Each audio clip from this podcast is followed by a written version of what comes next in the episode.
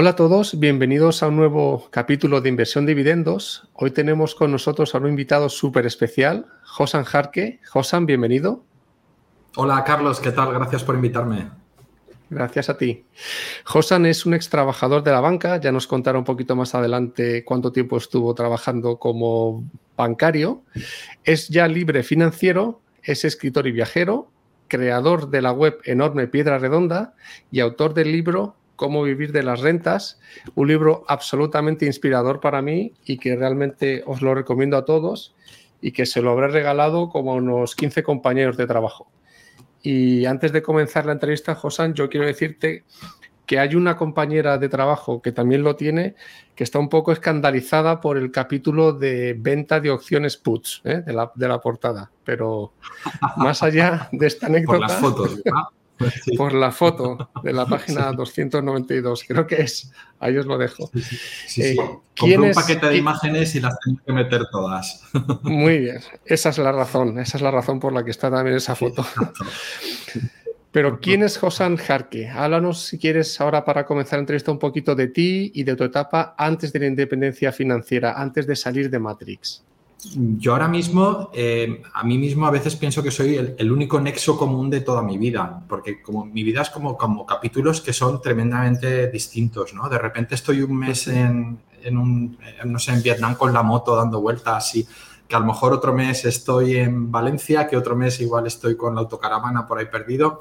Y los personajes, es como si cambiara de capítulo y hasta los personajes, la vida, todo es distinto y, yo me considero en cierto modo el único nexo de unión en mi vida, ¿no? Si ya desapareciera yo, mis vidas seguirían cada una por su lado, ¿no? Pero bueno, antes de esto yo era, bueno, estuve durante mucho tiempo, durante 18 años, trabajando en, en una caja de ahorros. Y la verdad es que, bueno, bueno, pues al principio bien, más o menos contento, pero con el tiempo yo me consideraba que estaba atrapado en un buen trabajo. Es decir, tenía un trabajo que, era demasiado bueno como para poder dejarlo, pero que por otro lado, mm, si estaba en ese trabajo no podía, no, no, no, podía cumplir los sueños que tenía. Yo tenía muchísimas, muchísimos sueños, ¿no? muchísimas ganas de hacer viajes, de, de, hacer un montón de cosas y no podía. ¿no? Y bueno, pues al final encontré la salida a mi laberinto personal y conseguí llevar la vida que llevo ahora mismo. ¿Y te arrepientes de no haber saltado antes, quizás? ¿O, te arrepientes en lo contrario de no haber saltado un poquito más tarde con, mayor capacidad económica? Es un dilema tremendo que yo arrastré durante bastantes años y que mucha gente me ha, contado y, realmente cuando lo vives es realmente muy complicado decidir si saltar antes o, o, después. Si tienes el miedo de si saltas antes, tienes el miedo de que te vayas a quedar sin dinero. Y si saltas demasiado tarde, tienes el miedo de que te vayas a quedar sin vida. Efectivamente. Y, tienes, tienes, mucho, tienes mucho miedo, preguntas a mucha gente, pero llega un momento que, ya sabes a quién tienes que preguntar según lo que quieras escuchar y al final es que estás solo ante, ante tu decisión. Al final, pues hubo un momento que parece que los astros se alinearon un poco, vinieron las cosas muy fáciles y salté. Y lo que yo siempre digo es que, tienes miedo hasta el momento en el que saltas, pero que una vez ya estás en, ya, ya del trampolín has dado el salto y estás en el aire, ahí ya no vuelves a tener miedo nunca. Y yo nunca, nunca he vuelto a tener miedo. O sea que la verdad es que estoy muy contento de, haber saltado cuando, cuando salté. Oye, cuéntanos un poquito acerca de la vida cuando uno ya es independiente financiero. ¿Cómo es? ¿Qué problemas tienes? ¿Cuáles son las trampas del éxito? ¿Qué beneficios tiene? Varias preguntas, ¿eh? aquí un poquito juntas, para que nos digas cómo es la vida cuando uno ya es IF. Mira, la vida cuando estás liberado de la necesidad de ganar dinero, la vida es maravillosa porque puedes dedicarte a lo que quieras. Realmente, si la vida no es maravillosa cuando puedes hacer lo que te dé la gana, porque eres dueño de todo tu tiempo y del dinero suficiente como para hacerlo, si la vida no es maravillosa, entonces es que ya no lo, ya no lo va a ser nunca. No, lo va a ser jamás. Entonces, la vida es es tremendo. Yo estos años eh, he, hecho, he hecho un montón, de, considero que he hecho un montón de cosas que he, aprendido, he aprendido un montón de, he crecido en un montón de aspectos, he aprendido de un montón de, temas en los que he estudiado, he hecho cosas que, o sea, es decir, llevo la vida que, siempre quise y yo es que la recomiendo a, todo el mundo. Eso sí, es una vida que, que tiene sus que tiene sus peligros. Mm, como decía Olga, como Olga Zamorano en su última charla, el, paraíso se puede convertir en un páramo. Si, porque de repente hay una serie de problemas que vas a tener y vas a encontrarte con, con la incomprensión absoluta de un montón de gente a tu alrededor, incluida por supuesto tu familia vas a encontrarte con que no, no entienden lo que has hecho, no entienden realmente de qué vives o a lo mejor están considerando que estás haciendo el ganso, que podrías estar ganando dinero y que no lo estás ganando, en cierto modo consideran que, pues es que estás siendo un poco vago o que estás siendo un poco, no sé, soñador o... Por otro lado, te encuentras con, con envidias, te encuentras con envidias y esto es bastante duro de, de, asimilar porque estas, las envidias normalmente las recibes de las personas que son cercanas a ti, de tu compañero de pupitre, por así decirlo. O sea, la gente no envidia a personajes famosos, ¿no? la gente no, tiene una envidia personal a, a, qué decirte yo, a, Juan Roche, por ejemplo, ¿no? Eh, pero sí la gente envidia al vecino de al lado, especialmente cuando ha crecido con él, cuando se ha comparado con él, y, ahí es cuando realmente la, la envidia puede llegar a ser perniciosa. Y luego también pues ocurre que el tiempo, que para mí es el, mayor bien que existe, o sea, me das a elegir entre tiempo y dinero, yo, es que compraría, compraría más tiempo, porque el tiempo es, es una maravilla. Hay muchísimas cosas que, que, realmente solo necesitan que tiempo, prácticamente no necesitan dinero. El tiempo es el mayor bien que existe, pero en exceso, cuando lo tienes en, en, una abundancia extrema, es decir, cuando eres dueño de absolutamente todo tu tiempo, esto puede llegar a ser ser muy peligroso. Es como, pues, como el agua, ¿no? Pues que te provoca inundaciones o pues puede llegar a ser muy peligroso. Puedes, realmente es muy difícil gestionar el tiempo cuando tienes mucho tiempo. Cuando la, la mayoría de la gente va de cráneo de un sitio a otro, no tiene apenas tiempo y tampoco tiene dinero. Y el poco tiempo que tiene lo sabe gestionar muy bien porque es muy fácil gestionar cuando tienes muy poco tiempo la gente va a hacer la compra en el único rato que tiene justo antes de recoger a los niños y es que lo tiene todo medido y, el poquito tiempo que tiene libre lo, gestiona muy fácil. Sin embargo, cuando eres dueño de todo tu tiempo, es difícil realmente el, gestionarlo y también el, sobre todo el fomentar la, autodisciplina necesaria como para, hacer las cosas que te propones. Porque muchas veces estás haciendo cosas que, que nadie está esperando, ¿no? Y ahora, por ejemplo, estoy escribiendo una novela y la verdad es que estoy muy ilusionado con esa novela, pero, pero em, a veces digo que necesitaría a un sargento negro de los marines que me gritara y que, me dijera, ¿dónde el tercer capítulo? Lo quiero para el martes encima de mi mesa, ¿no?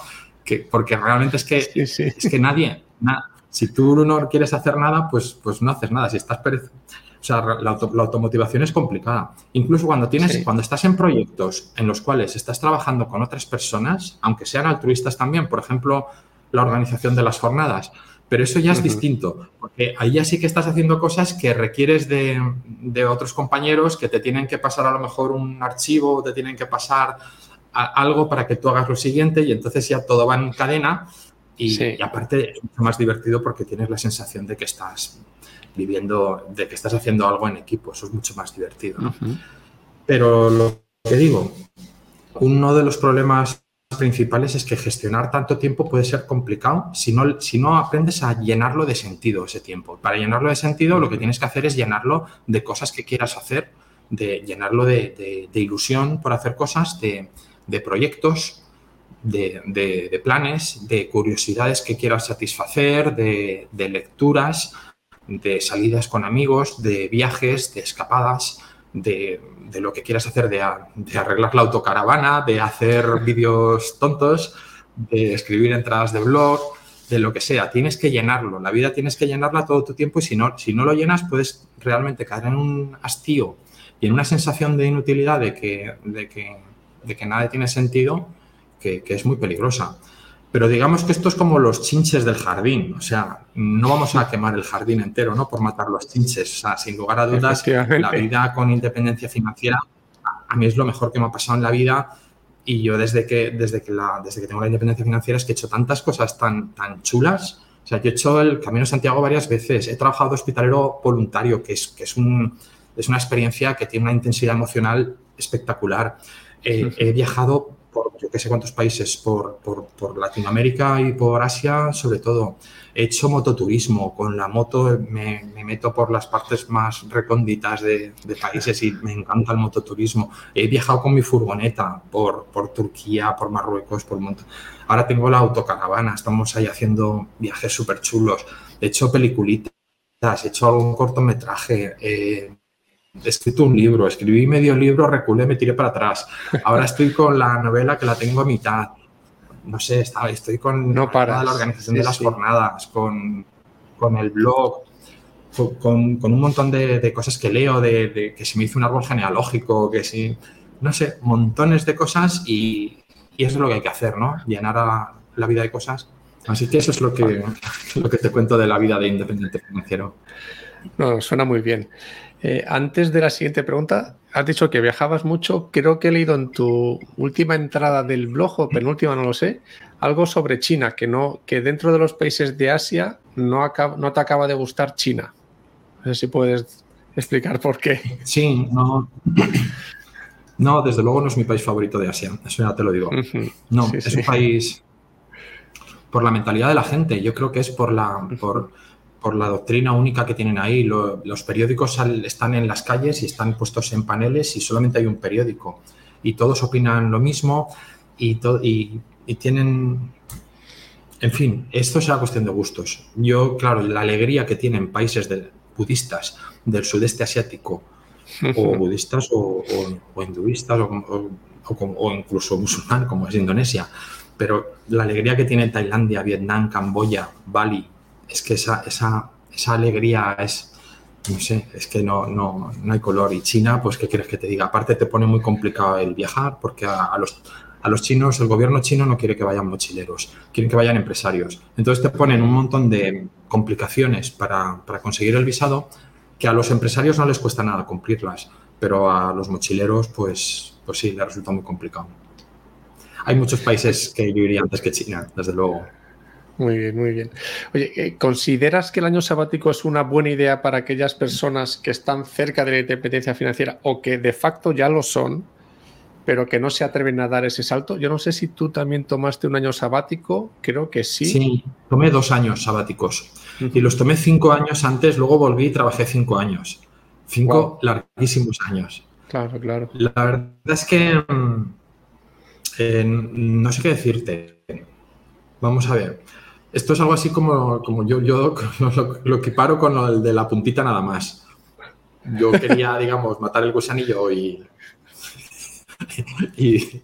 y, quedarme ya contento, pero no. O sea, lo que haces es que engordas el gusanillo. O sea, lo que, lo que tienes es unas ganas de volver Que, ya después de dos años, yo, claro, yo me cogí una, dos años, le di la vuelta al mundo con un billete de, de Round the World, me hice Camino a Santiago desde Francia, me viajé por no sé cuántos países, hice voluntariado en Laos, me hice el transiberiano, me hice, un montón de cosas.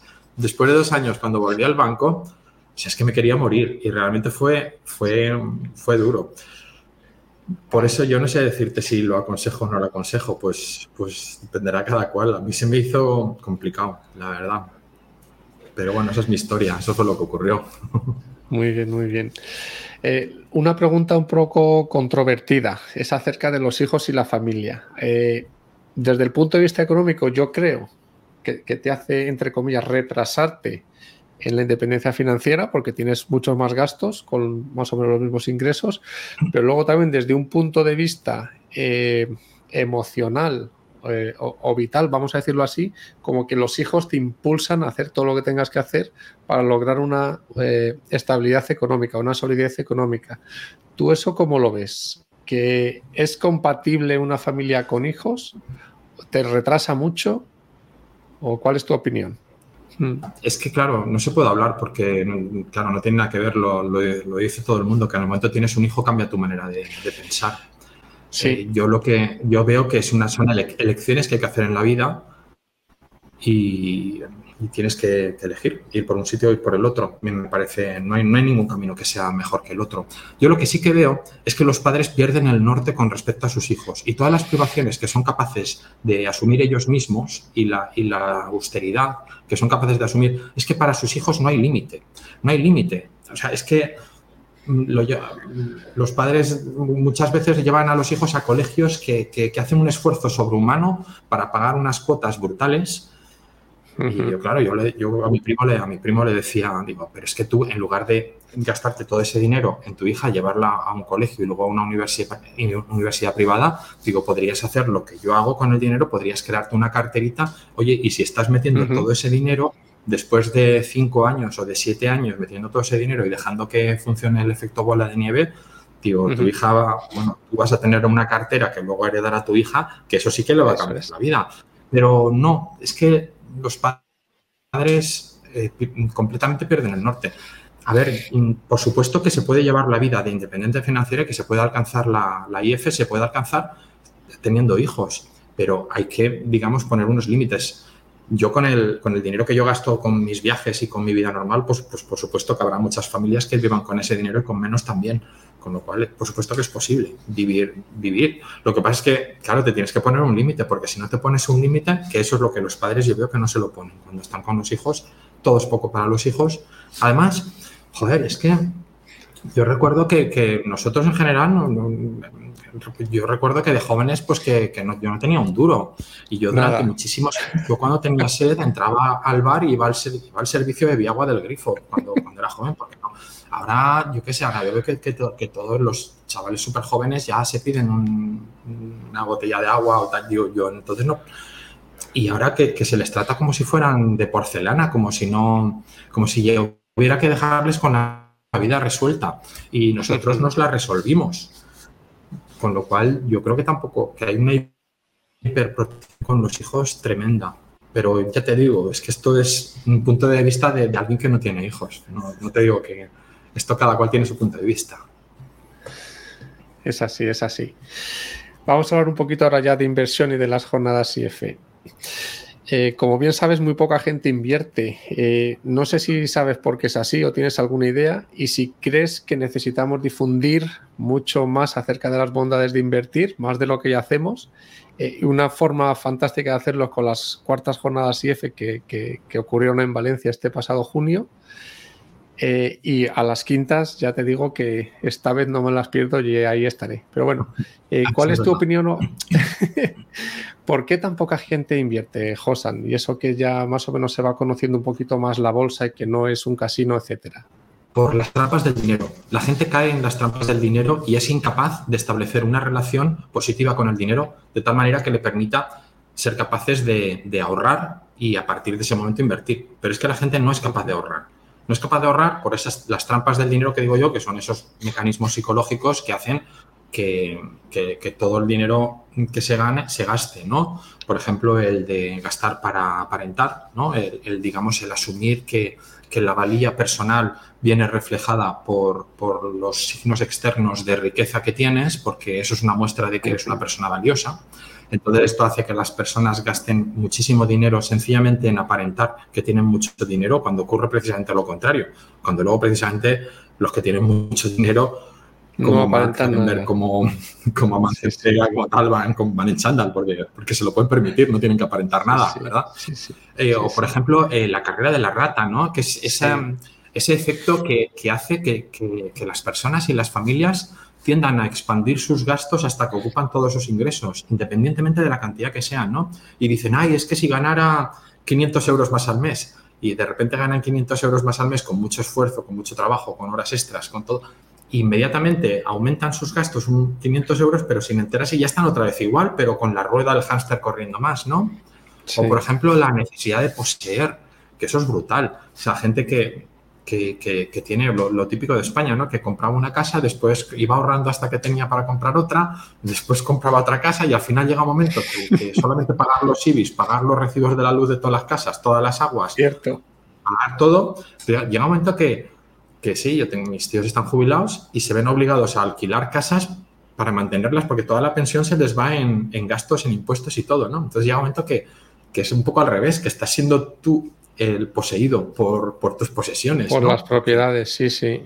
Sí, en lugar de poder vivir de maravilla, estás ahí obligado a, Entonces estas trampas del dinero, que, son muchas más, que son fruto de una mala relación con, con el dinero, estas son las que hacen que las personas no sean capaces de ahorrar. Y aún cuando se consigue ahorrar, que ocurre pocas veces, ya caemos en las trampas de la inversión. Caemos en que la gente dice, va, esto de invertir no va conmigo, ¿sabes? Como, como, vamos, como si tuviera que haber nacido sabiéndolo, ¿no?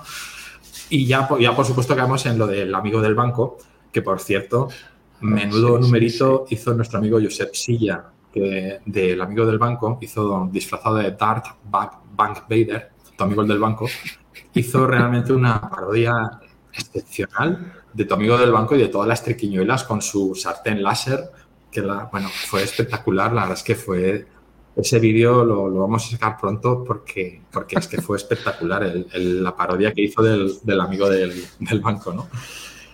Todas estas trampas del, dinero, toda esta mala preparación psicológica que hace que, la relación sea tan mala, es la que, la que provoca que la gente no, puede, no sea capaz de ahorrar y, si alguno es capaz de ahorrar, que luego no sepa invertir apropiadamente, que acabe invirtiendo en los productos que están en campaña en el banco, con lo cual mm, prácticamente no llegamos a ningún sitio. Sí, luego también hay otras personas también otras personas que dicen, es que no quiero ser el más rico del cementerio y también como que eso les lleva a gastar todo lo que tienen para vivir hoy, sin preocuparse un poco por, el mañana. Sí, sí, son malas concepciones, son trampas del dinero, son, son trampas psicológicas, ¿no? Y eso les lleva Dice, porque no te tienes que preocupar del dinero porque no quiero ser el más, el más rico del cementerio, pero precisamente actuando así, te lo gastas todo, no llegas a final de mes, eres dependiente de un trabajo que a lo mejor no te gusta y al final eres más esclavo del dinero y estás, tienes una vida mucho más dependiente del dinero que el que tiene unos ahorros que en un momento dado está muchísimo más tranquilo, ¿sabes? En fin. Eh, todo esto viene dado pues porque no hay una educación financiera, eh, no la hay en las escuelas, no la hay en ningún sitio. Eh, realmente no le conviene que la haya a los bancos, no le conviene que la haya a las empresas que quieren vender mucho, no le conviene que la haya al Estado, que quiere que la gente sea dependiente de sus paguitas. No, no conviene y por eso no la hay, es que no la hay, no hay educación financiera, es que incluso parece que sea una cosa eh, sucia en determinados ambientes, como que, como que sea una cosa del un poco, no sé, que no se debe, que no fuera decente, algo así parece, en determinados sí, Es por eso que, intentamos tener algunas iniciativas, en concreto el tema de las jornadas de independencia financiera.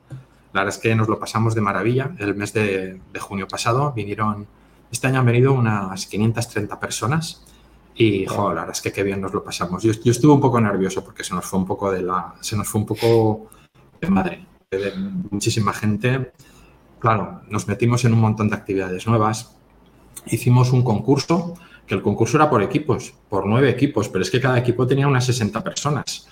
es, que, es que hasta el concurso era... era complicado de organizar. Hicimos vídeos promocionales. Sí, hicimos ahí una puesta en escena. Vamos, cómo disfruté yo con mi espada láser, liándome a espadazos con todo lo que se movía. La verdad es que los ponentes hicieron Estuvieron muy bien los ponentes, mm, gustaron, gustaron mucho. Mm, gustaron mucho los, los, nuevos, fíjate tú, los, los, nuevos ponentes, los, algunas personas que, que, hacían su primera ponencia gustaron, gustaron particularmente, gustaron también los, antiguos.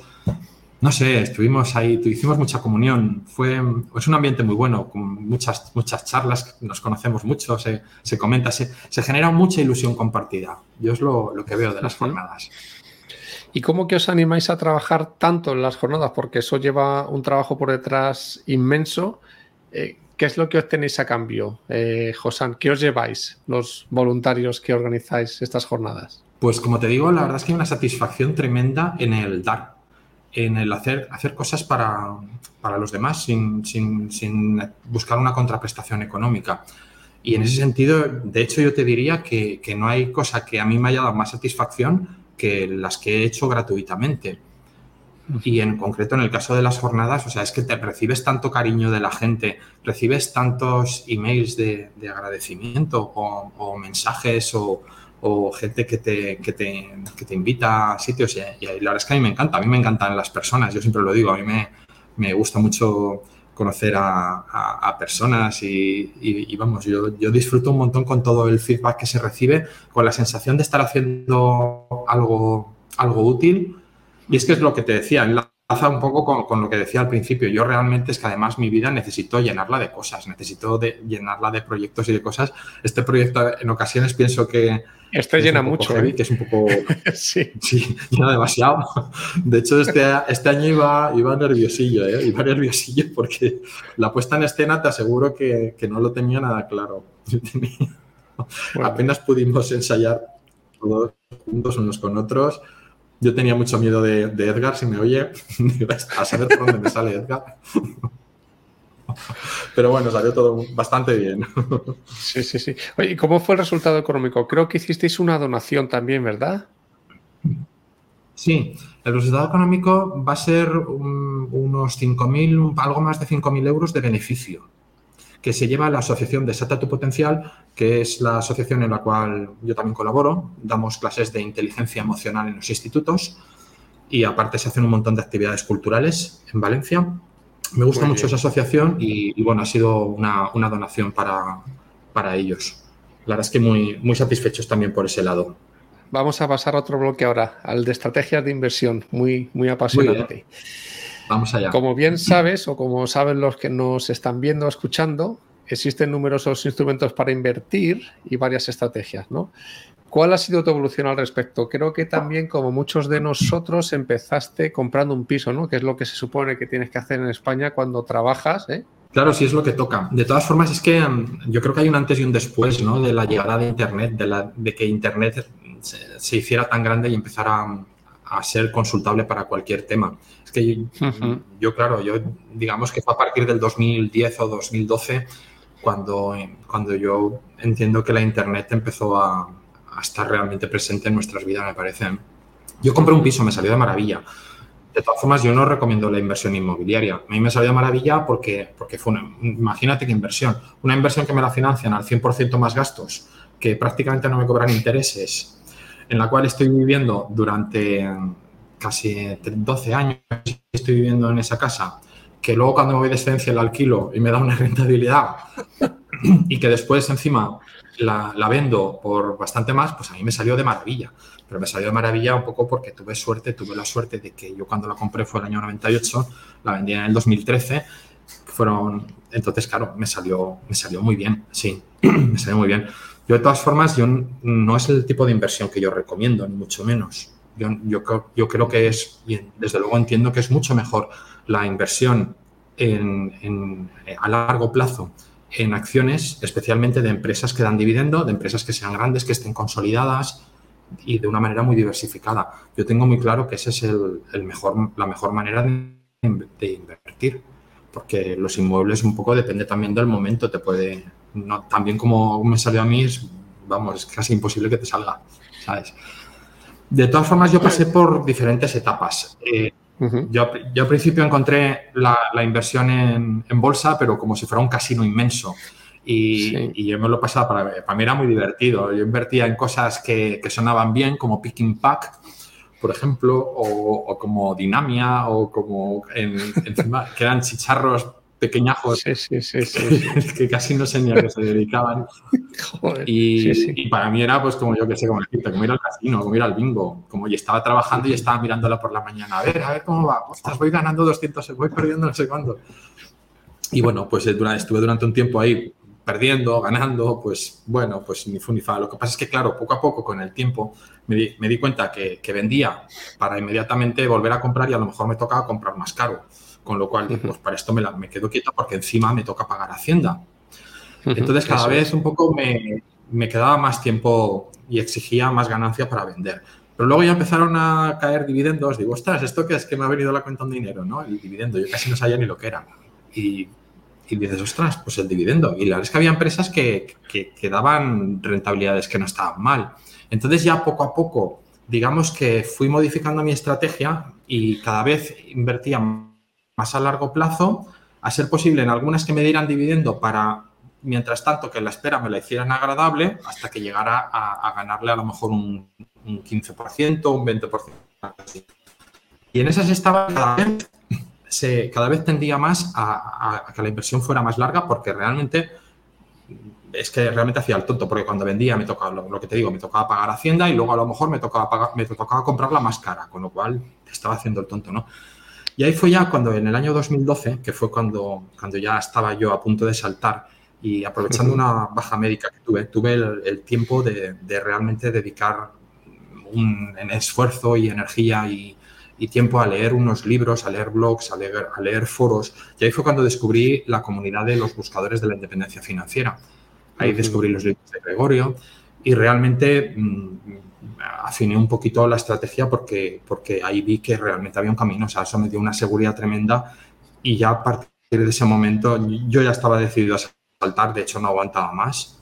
Yo llevaba ya muchos años, llevaba muchos años con la bola de nieve. Mis últimos cinco años fueron, mm, fueron increíbles lo, rápido que fue la, la, bola de, nieve, porque yo ya tenía bastantes ahorros y, y llegó un momento en el cual yo ya conseguía ahorrar más que el total de las nóminas, con lo cual al año siguiente todavía ahorraba más y al año siguiente todavía ahorraba más. Y todo esto, junto con el piso que vendí, junto con la indemnización y con todo, eh, los, mis últimos años es que fueron vertiginosos, lo, rápido que, fueron, ¿no? Yo ya estaba decidido a saltar, pero ya a raíz de, de, adquirir ese conocimiento que yo no sabía que podía adquirir por Internet, pues conseguí muchísima tranquilidad, ¿no? Y fue cuando decidí dejar el banco y cambiar de vida. Desde entonces sí, lo que hago es eh, eh, básicamente tener acciones que las tengo casi que per secula seculorum porque no, no las, es bastante raro que, que haga movimientos, que las venda, bastante raro.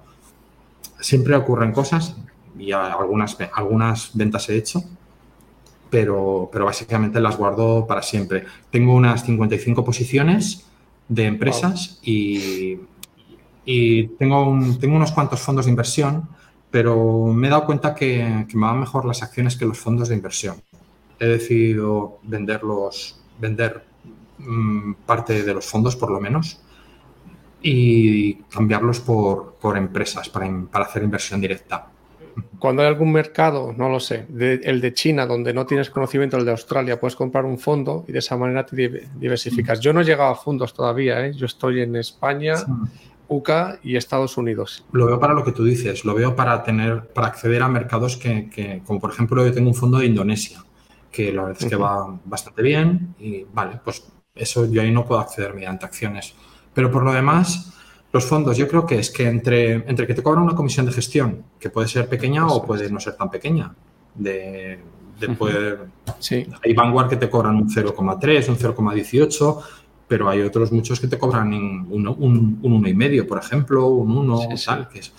Luego, por otro lado, las propias comisiones que la, que la gestora le cobra al fondo, haciendo movimientos inútiles en ocasiones. Porque, claro, nosotros no sabemos qué comisión le está cobrando cada vez que hace una compra-venta y entra y sale de un valor.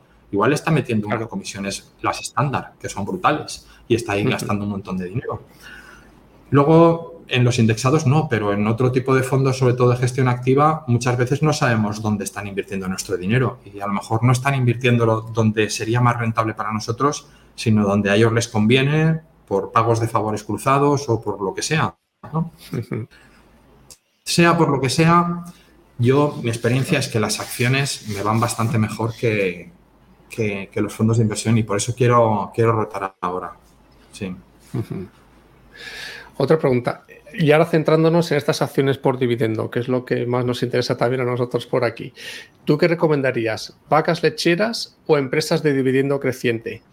O quizá un mix de, para empezar, un poquito vacas lecheras que te dan mucho yield, mucha renta al principio y luego cambiar un poquito a dividendos crecientes, porque tú ahora ya, lo que estás diciendo, tú ahora ya te gastas todas las rentas que te van entrando de dividendos, entonces tener una parte de la cartera con dividendo creciente también te permite a ti ir, irte manteniendo tu poder adquisitivo con la inflación, ¿verdad? Yo sí que te digo que en la experiencia mía de mi cartera, claramente, y aparte hice unas, eh, mostré unas capturas de mi cartera en las jornadas, el dividendo va creciendo con el tiempo. Mi cartera ahora mismo creo que tiene una rentabilidad por dividendo con respecto a mercado del 4,4%, pero con respecto a coste de compra, es del 6,4%. Sí, un 6,7 o algo así. Es decir, el dividendo va creciendo con el tiempo. Y esto es una maravilla y crece más que la, crece más que la inflación, lo cual es una maravilla.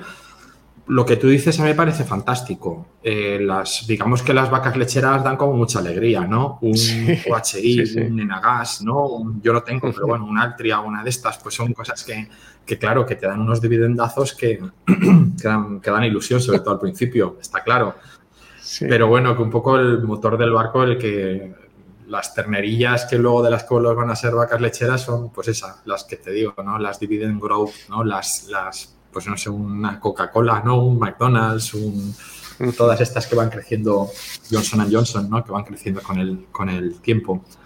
Yo creo que hay, tener hay que tener un poquito de todas también. Yo tengo también alguna tecnológica, tengo Alphabet, tengo Intel, porque, bueno, creo que hay que estar ahí un poquito también. y, tengo, pues eso, un poquito, un poquito de todas. También tengo algunas muy defensivas, que, que no son muy rentables, pero bueno, también te dan cierta tranquilidad de aguas, ¿sabes? De, de alimentación, etcétera. Desde luego, sí, un poquito de todo, ¿no? Hay mucha disputa, ¿no? Que si las los value, que si los de los de dividendos y tal. Bueno, yo creo que, que no está reñido tener un poquito de, de, cada cosa, ¿no? Absolutamente. Y es, es que es súper interesante esto que comentas, porque yo tengo compañeros que están empezando eh, en, bueno, a invertir por dividendos también y esto, el efecto de la bola de nieve del interés compuesto, les cuesta mucho entenderlo. Y eso que hay simulaciones en Excel que te lo dicen, pero es que cuesta, sobre todo los primeros años, es que no lo ves, no lo, no lo percibes. Y luego, cuando ya saltas y, ya solamente tienes tus ingresos de los dividendos, lo que dices tú es también súper importante para ellos. Que claro, si no, si no acaban de ver y yo todo esto ya, ya lo empiezo a notar, ¿eh? la fuerza del interés compuesto. Si no ves el, interés compuesto y el efecto bola de nieve, pues todavía te queda mucho más lejos el poder ver que cuando ya dejas de, meterle más aportaciones a tu cartera, los propios dividendos van creciendo también solos. ¿Tú cómo le explicarías estos dos efectos de la bola de nieve del interés compuesto, más que luego los dividendos, si tú ya quieto, te van creciendo anualmente?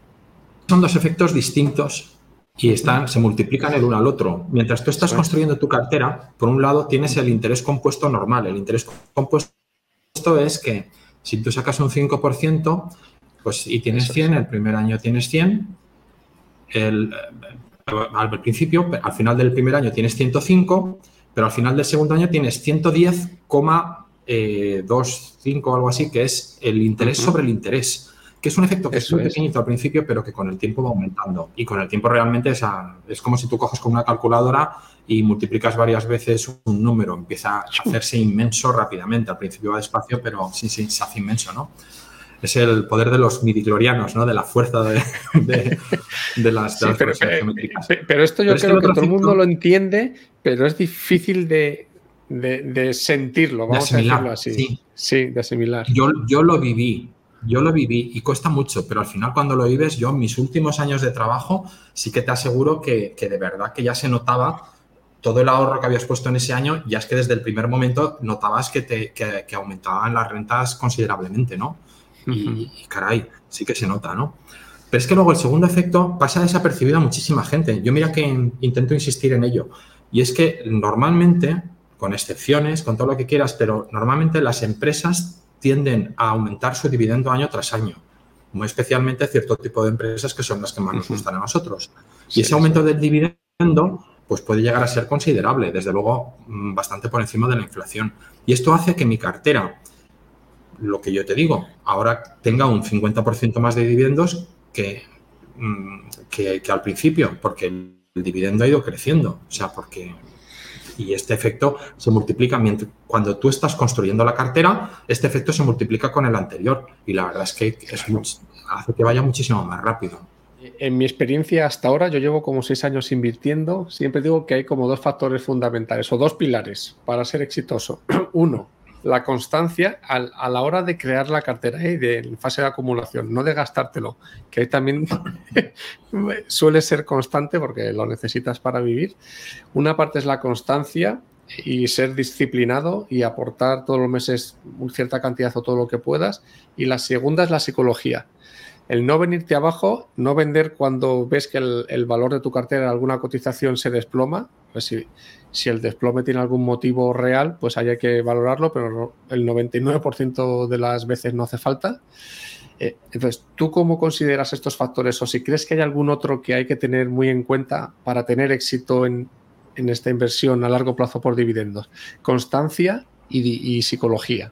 Sí, yo incluso la constancia la, incluiría dentro de psicología. O sea, para mí es que es, la, es tener la psicología adecuada, es tener, tener la, templanza, ¿no? Lo cierto es que la experiencia te da muchísima templanza en, cuestión de inversiones, porque cuando has pasado ya la crisis del 2008, la crisis del 2012 y la crisis del coronavirus, pues sí, sí, el COVID fue una caída en picado, y, pero, luego, pero luego fue una subida brutal. O sea, fue una Y ojo que las caídas se magnifican en prensa. Sí. Sin embargo, de las subidas no sé, de la subida casi ni se habló, pero que la, bolsa pegó ahí una subida de como un 40%, casi de un, tirón, y, nadie dijo ni mu, ¿sabes? Desde marzo del 2020 o abril, y nadie dijo ni mu. Yo, desde luego, es que lo meto todo en, en el mismo saco, en psicología, pero es que al final es, es, una estrategia pasiva. Es que realmente si es que no, hay que hacer casi nunca hay que hacer nada.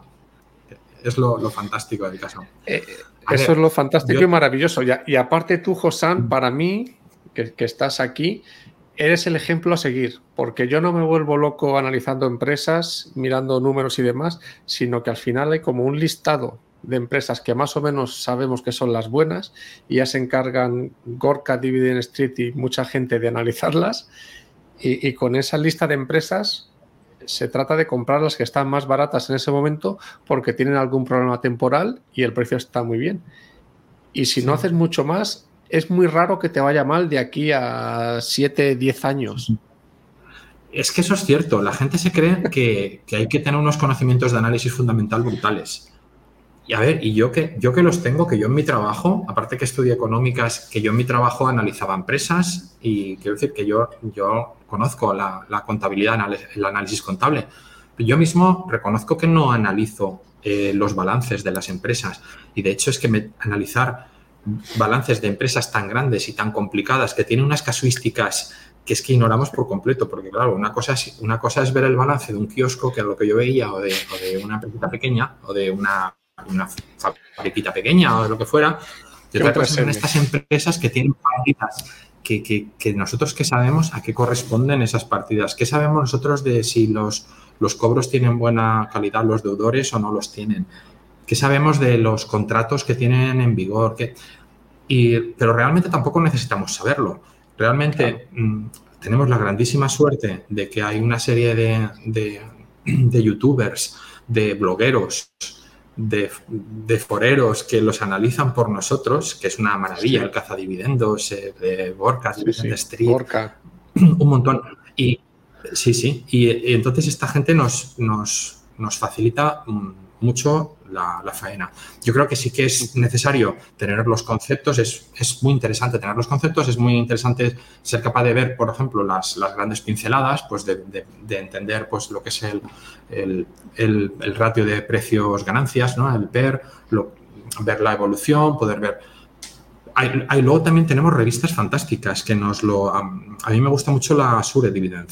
La Sure Dividend. Ah, sí, sí, sí, sí, sí. da unos consejos muy buenos Luego también está la, la OCU. La OCU, bueno, la OCU a lo mejor no, ha acertado tanto, quizás, pero, pero bueno, es que como, como parece que se hagan trampas al solitario, yo tengo la sensación esa. Pero bueno, también ha dado consejos interesantes y son opiniones a tener en cuenta, ¿no? Y yo desde luego creo que no es necesario estar continuamente mirando los balances. Tenemos la suerte que hay gente que lo hace por nosotros. Las empresas en las que invertimos son más o menos las mismas y tampoco vamos a descubrir tu... Yo, yo no pretendo descubrir la, la, la, que va el Inditex del mañana, porque no, más fácil que me equivoque que que acierte mil veces. ¿sabes? Exacto. Pero eso es lo bonito de esta estrategia, que es muy sencilla y, es psicología. Tener calma, seguir el método y ya está. Y, sobre todo diversificar. No, digo, no seremos capaces de saber cuál va, cuál va a ir mejor, pero nosotros diversificamos y, y, es que al final, yo es lo que dije en la charla mía, una, si una cosa tengo clarísima es que los, aciertos pesan muchísimo más que las equivocaciones.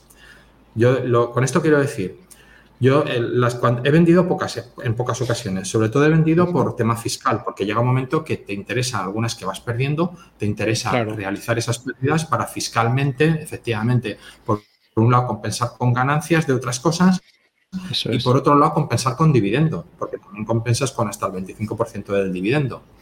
Que por cierto, si de encima tenemos en cuenta que en la declaración de renta los primeros 5.500 están exentos, la verdad es que mm, no está mal, no está mal. O sea, no, está mal, el pago total al final no, no sale mal, ¿no? Y lo que quiero decir es que yo, mis tres mayores errores, las que vendí, digamos, las que vendí por hacer pérdidas, que son Telefónica, Santander y Duro Felguera. Telefónica no sé si, si compré a una media de 11, vendí a una media de 5, la tuve 7 años, hubo algún año que dio 75 céntimos de dividendo, algún año que dio 40 unos años con otros, entre los dividendos que doy, lo que, dio, lo que gané con la venta de acciones put, pues igual, si yo vendía 5, igual gané otros 3 euros en dividendos y primas de put y tal, pues igual de 11 a 8 mm, perdí un 20, 25, un 30%, vale. Vale. y sobre todo he perdido 7 años que mi dinero ha estado ahí muerto de risa. Eso sí que es una pérdida grave, más que el 25% de dinero que perdí. Vale. Pero Duro Felguera similar y similar también Banco Santander. Es decir, que estamos hablando a lo mejor de pérdidas del 25% en 7 años. Sin embargo, las que me han ido bien, una Iberdrola estoy cuadruplicando. Cuadruplicando. O sea, es que es un, 300% de beneficio. O sea, es un menos 25 a un 300. O sea, imagínate la de lo que me cubre solamente Iberdrola. Y por no decirte McDonald's, por no decirte Coca-Cola o ACS, eh, Ferrovial, un montón de empresas que, ya voy duplicando o triplicando, que, que esos van de maravilla. Entonces la conclusión que saco es esa, que, los aciertos pesan mucho más que las equivocaciones, con lo cual realmente si, dispar, si esparces un poco el disparo, si te diversificas, es que es casi seguro que te va a ir bastante bien. Sí, Estoy absolutamente de acuerdo contigo y, es, y coincide también con lo que dice Goyo Gregorio Hernández de que es bueno estar siempre invertido en bolsa para no perderte las grandes subidas que hay de vez en cuando, que eso es lo que marca la diferencia, más que alguna acción te pueda salir mal. Vamos a hablar un poquito de macroeconomía y política, que sé que esto a ti te gusta, Josan. A ver, ¿no crees que el exceso de reglamentaciones y de impuestos y obligaciones burocráticas que tenemos aquí en España y en Europa paralizan un poco la economía versus otros países que son mucho más liberales, que van creciendo a tope y nosotros cada vez nos estamos quedando más atrás? Totalmente, o sea, es que en, muchos países prácticamente no hay paro. Prácticamente quiero decir en la práctica. Me acuerdo que estábamos en Tailandia y que mi amigo tenía una, novia y le dije, y le dijo, pues ay, es que necesito dinero, pues me voy a poner a trabajar y, pero ¿cómo que te vas a poner a trabajar? ¿En qué te vas a poner a trabajar? No, me dejan un carrito y compro, compraba unos calamares en el supermercado y los iba friendo por ahí por la calle y los vendía, ¿no? Los vendía. sí, digamos que cuando no hay reglamentación, está claro que un poco de reglamentación tiene que haber, un poco de regulación, sobre todo a nivel de sanitario, tal y cual. Pero claro, una cosa es que tenga que haber un poco de regulación y otra cosa es que haya que cumplir con montones y montones de normas que solamente el conocerlas lleva un esfuerzo brutal y ya, ya ni te cuento el cumplirlas, ¿no?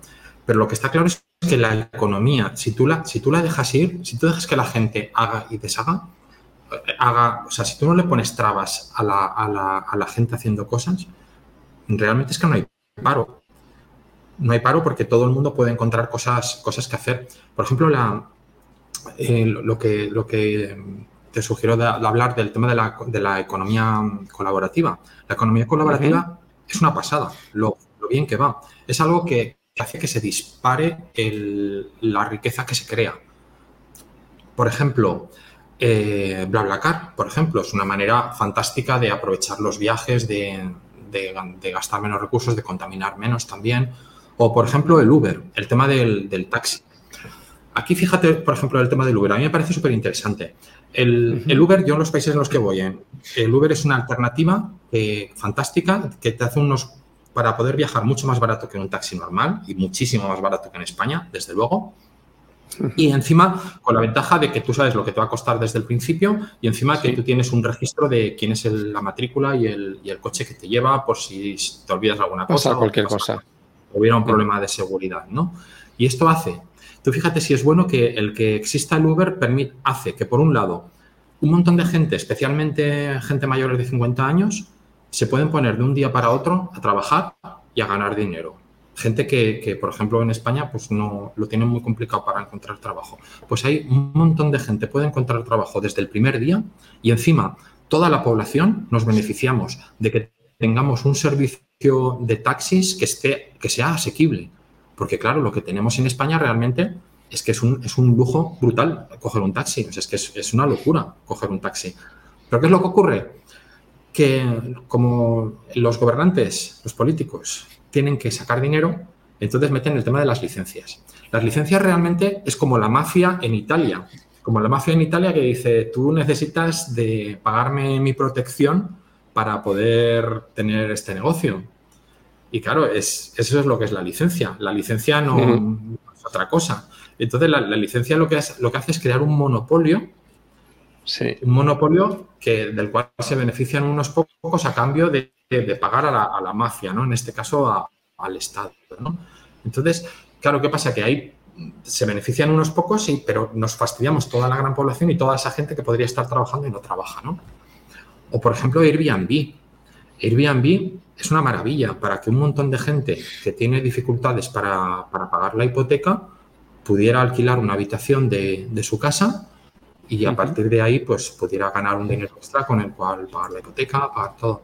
Sin embargo, encima sería una, es, es una grandísima suerte para, para, nosotros, porque si hay mucho Airbnb, nosotros tenemos la opción de viajar a sitios y poder alquilar habitaciones baratas. Cosa que, por ejemplo, en Valencia no ni han dejado, ni han dado licencias para construir hoteles durante mucho tiempo y encima ponen un montón de trabas y exigen unas licencias muy complicadas que, dan aquí en no sé quién dan para el tema de Airbnb.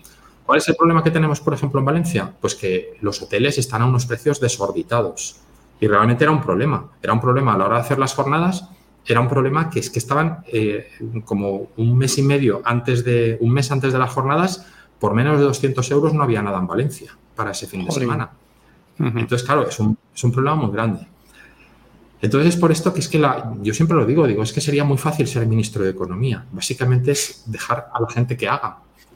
Pero aquí no, es como, es como que se hace al contrario, como que el, mayor creador del empleo con diferencia es el, Estado o, los organismos públicos, ¿no? Con lo, cual es que es un, es un absurdo tremendo, ¿no? Es, es una pena que con tantas regulaciones ahoguen a la economía.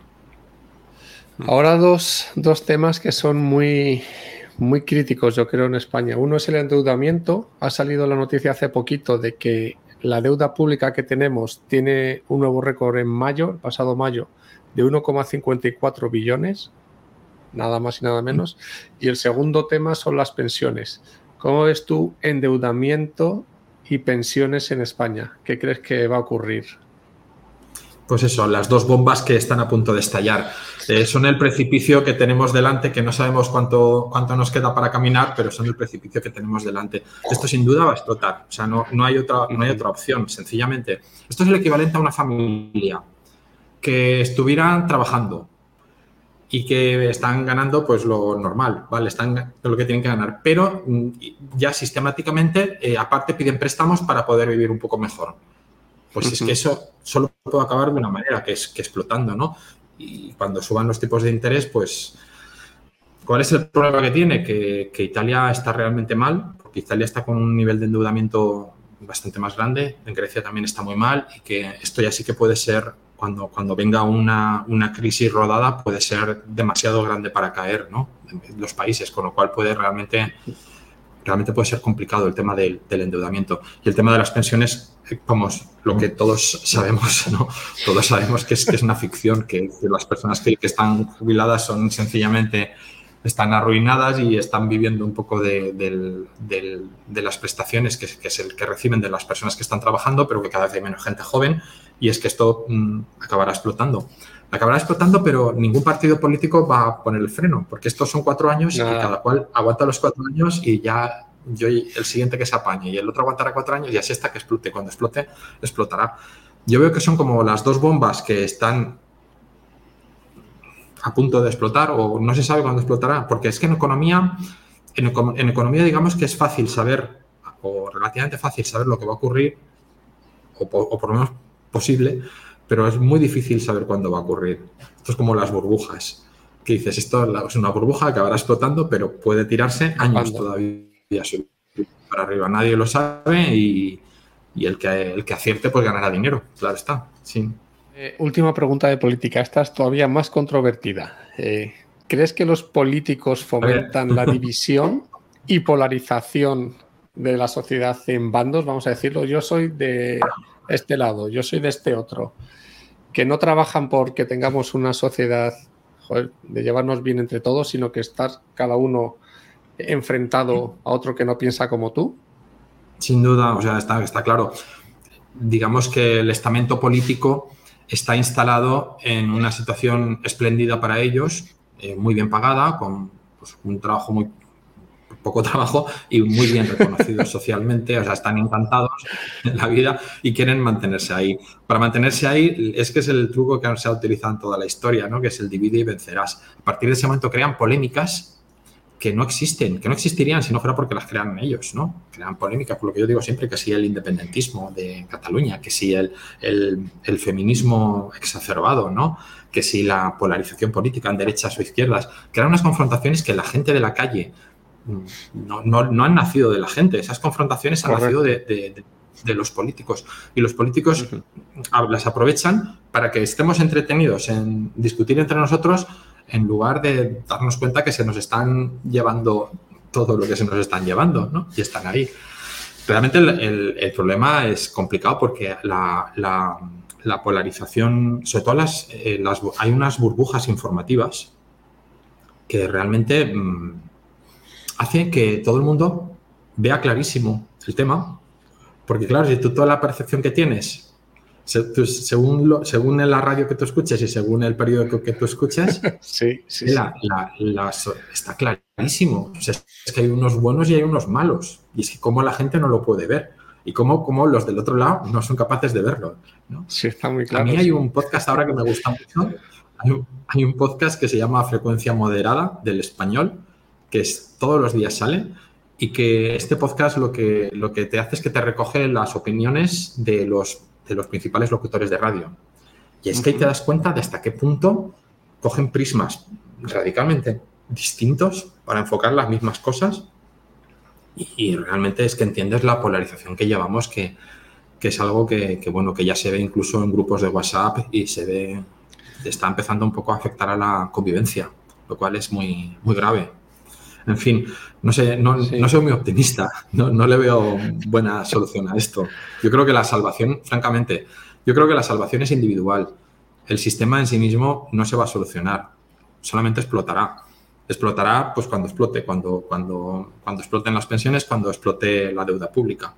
Pero el sistema por sí mismo, mm, si llegara algún partido nuevo que quisiera cambiarlo todo, ese partido se, volvería sistema y, y sería y no estaríamos exactamente igual que antes. Y nos ha pasado muchas veces. Realmente no hay, no hay salvación global, solamente hay salvación individual. La salvación individual, sabemos cuál es, buscar la independencia financiera.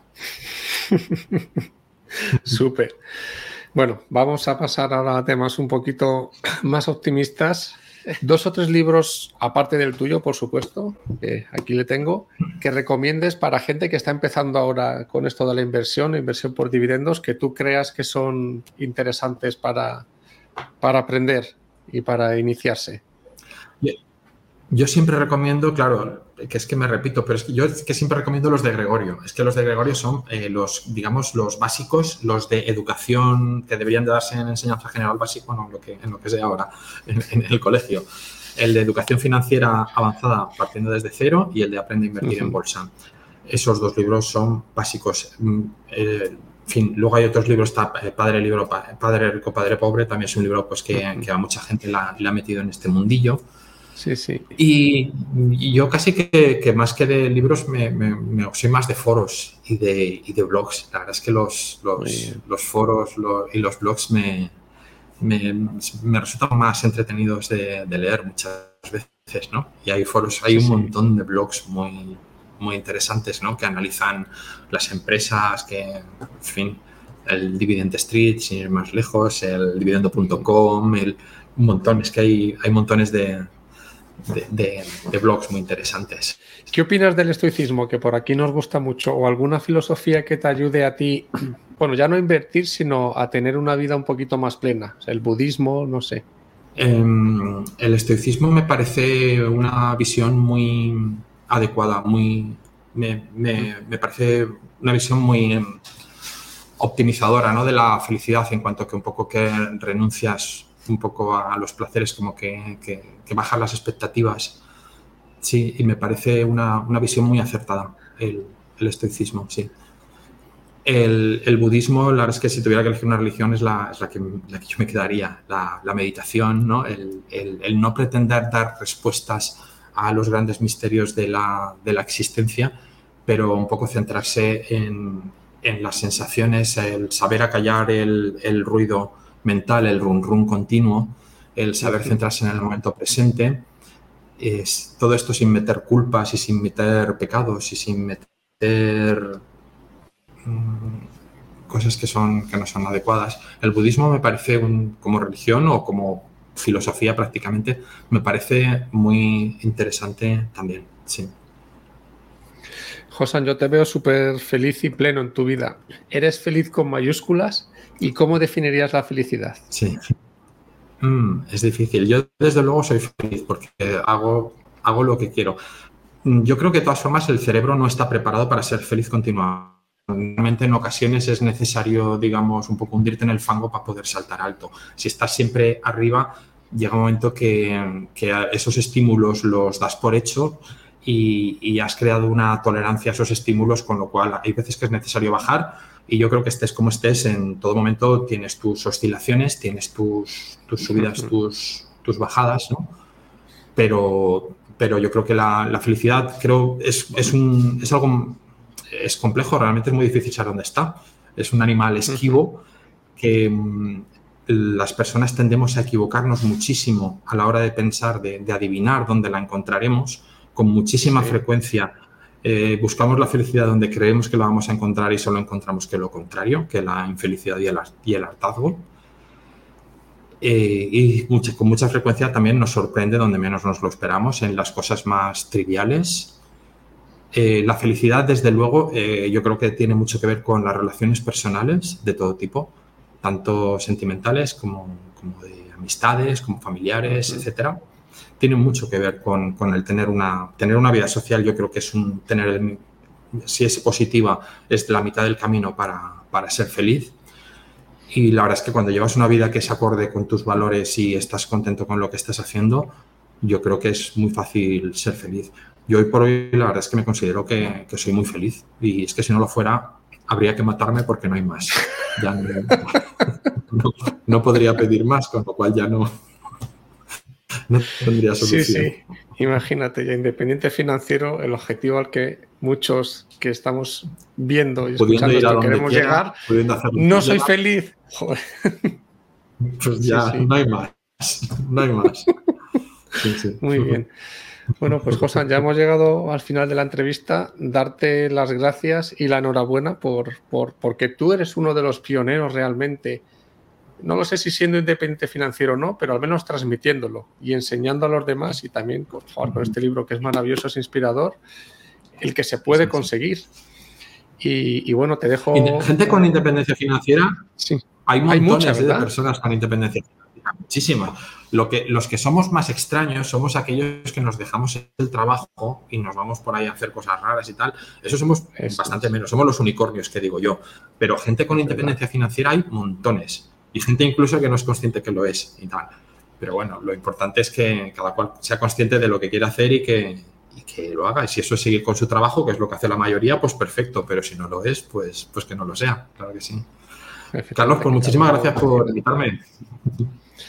Nada, te dejo los últimos 30 segundos de reflexión final para que alguien de los que ya es independiente financiero se anime y deje el trabajo si no le gusta. Si le gusta, oye, que siga para siempre.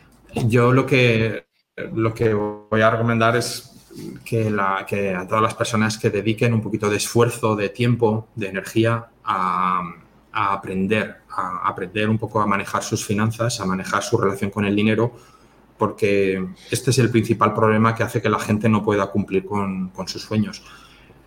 Realmente si conseguimos solucionar el problema del, del, dinero, si conseguimos generarnos unas rentas, aprendemos a cómo a crear un plan para poder generarnos unas rentas con las cuales podamos vivir y hacer lo que queramos, tenemos la felicidad prácticamente garantizada. Así es que yo realmente animo a todo el mundo a que, a que, a que, a que lea, a que aprenda, a que, a que escuche vídeos, a que, y en definitiva a que dedique un poquito de esfuerzo a aprender, que es la única manera de, de alcanzar la independencia financiera. Muchísimas gracias, Josan. Un fuerte abrazo y nos veremos pronto. Gracias, Carlos. Chao.